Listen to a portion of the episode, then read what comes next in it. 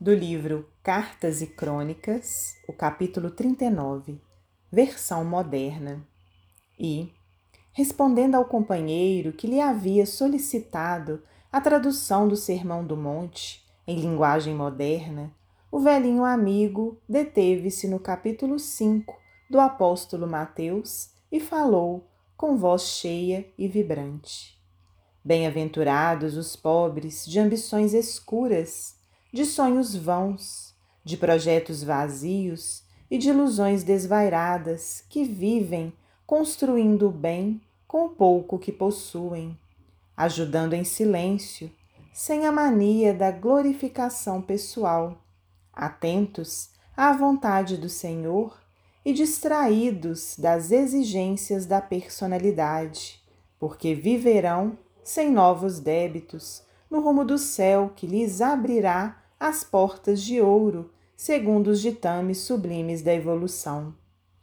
Bem-aventurados os que sabem esperar e chorar, sem reclamação e sem gritaria, suportando a maledicência e o sarcasmo, sem ódio, compreendendo nos adversários e nas circunstâncias que os ferem abençoados aguilhões do socorro divino a impeli-los para adiante na jornada redentora, porque realmente serão consolados. Bem-aventurados os mansos, os delicados e os gentis, que sabem viver sem provocar antipatias e descontentamentos, mantendo os pontos de vista que lhes são peculiares, conferindo, porém, ao próximo o mesmo direito de pensar, opinar e experimentar de que se sentem detentores, porque, respeitando cada pessoa, cada coisa em seu lugar, tempo e condição, equilibram o corpo e a alma no seio da harmonia, herdando longa permanência e valiosas lições da terra. Bem-aventurados os que têm fome e sede de justiça, aguardando o pronunciamento do Senhor por meio dos acontecimentos inelutáveis da vida,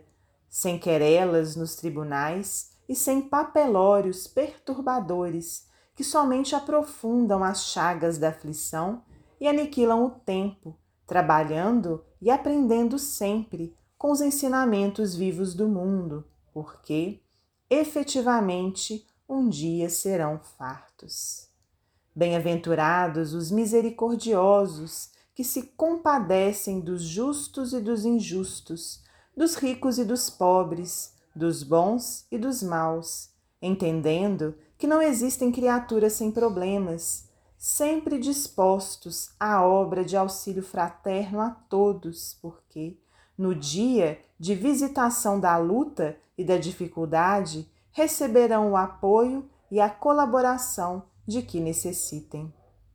Bem-aventurados os limpos de coração, que projetam a claridade de seus intentos puros sobre todas as situações e sobre todas as coisas, porque encontrarão a parte melhor da vida em todos os lugares, conseguindo penetrar a grandeza dos propósitos divinos.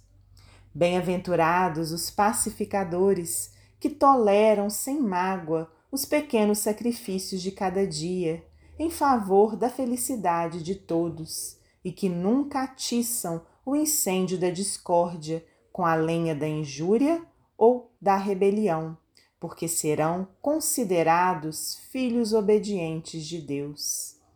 Bem-aventurados os que sofrem a perseguição ou a incompreensão por amor à solidariedade, à ordem, ao progresso e à paz, reconhecendo, acima da epiderme sensível, os sagrados interesses da humanidade, servindo sem cessar ao engrandecimento do espírito comum, porque, assim, se habilitam à transferência justa para as atividades do plano superior.